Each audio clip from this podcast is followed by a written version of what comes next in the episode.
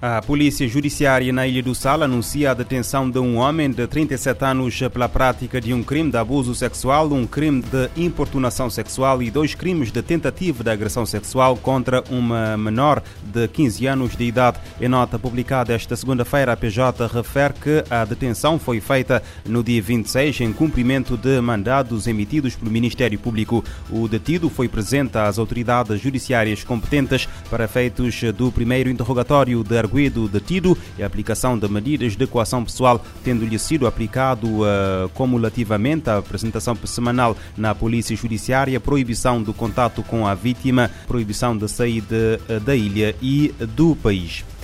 Um dos traficantes mais perigosos e violentos do Rio de Janeiro, no Brasil, fugiu da prisão Lemos Brito na madrugada deste domingo. Segundo o site de notícias da Globo G1, eh, Jean Carlos Nascimento dos Santos, eh, que chefiou o tráfico do Morro do 18 eh, em Água Santa, estava detido desde 2017 e é um dos fugitivos. Além de Jean, também fugiram Lucas Apostólico da Conceição e Marcelo de eh, Almeida Farias, igualmente classificados como detidos de alta perigosidade, conseguiram fugir com a ajuda de uma corda feita com lençóis eh, lançada para uma zona eh, com lixeira. Nada foi captado pelas câmaras que estavam desligadas na hora da fuga devido a uma quebra de energia. Os inspetores de serviço foram afastados após a fuga. O secretário-geral da ONU alerta-se para sérias complicações da crise dois anos após o golpe militar em Myanmar. António Guterres pede o fim da violência e defende o retorno à democracia no país eh, asiáticos. Eh, vamos ouvir o chefe das Nações Unidas. Myanmar marca neste 1 de fevereiro dois anos de mais um golpe militar ocorrido no país. Em nota, o secretário-geral da ONU expressou solidariedade ao povo birmanês em suas aspirações democráticas por uma sociedade inclusiva, pacífica e justa. O secretário-geral, António Guterres, defende a proteção de todas as comunidades birmanesas, incluindo a minoria muçulmana Rohingya, que antes mesmo do golpe era alvo da violência.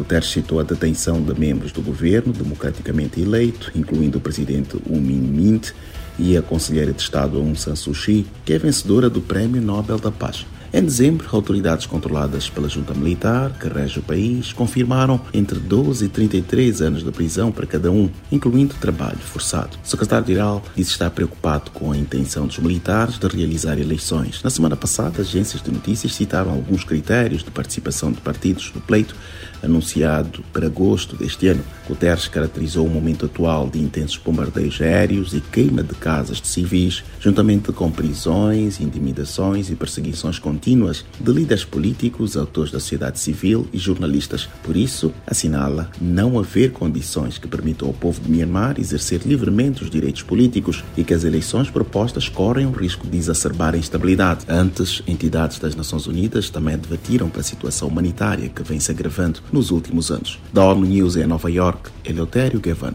António Guterres expressa o seu empenho em nome da ONU em manter a presença em Myanmar e abordar as múltiplas vulnerabilidades após as ações militares eh, ocorridas desde fevereiro de 2021. O Reino Unido registra na quarta-feira a maior greve em décadas. O protesto deve juntar milhares de professores e outros funcionários públicos, bem como trabalhadores dos transportes. O Reino Unido celebra hoje três anos desde que saiu formalmente da União Europeia, mas o Brexit é agora a menor das eh, preocupações dos britânicos. Bruno Manteigas, em outros. É um aniversário sem bolo nem festa. A economia britânica está em queda acelerada e à beira da recessão.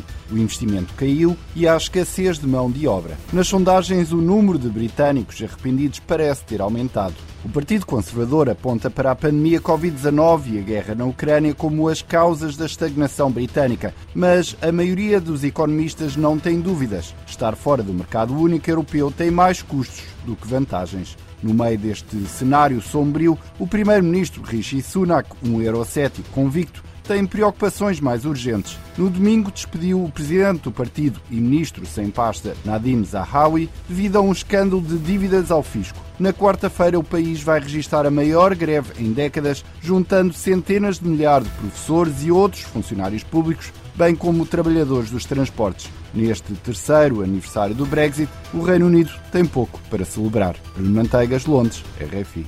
O primeiro-ministro britânico Rishi Sunak acredita que o Reino Unido fez grandes progressos desde que deixou a União Europeia há três anos, embora sondagens recentes mostrem insatisfação dos, dos britânicos com o eh, Brexit.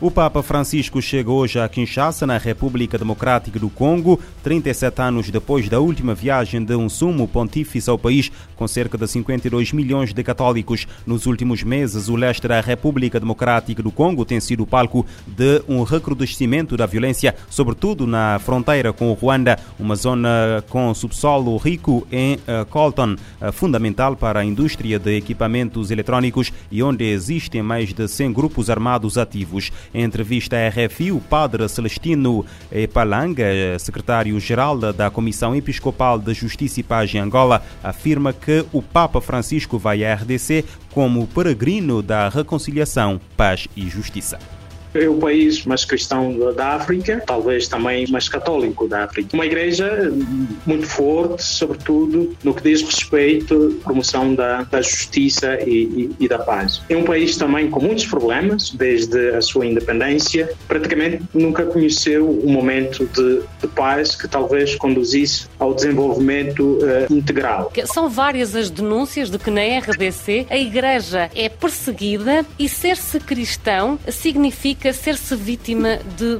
perseguição. Qual é que será a mensagem do Papa Francisco na RDC? O Papa Francisco vai à RDC como peregrino da reconciliação, da justiça e da paz. Ele vai, eh, sobretudo, recordar aos jovens e às mulheres que esta eh, é uma missão de todos nós, ou todos, sobretudo todos os cristãos católicos, a promoção eh, da justiça, da reconciliação e da paz.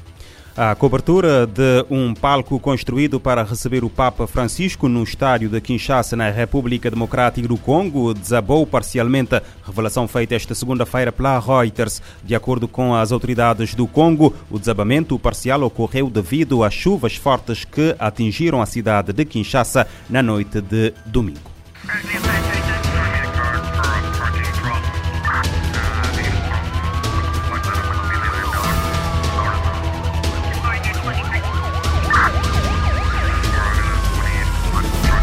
Este programa está disponível em formato podcast no Spotify e em radiomorabeza.cv.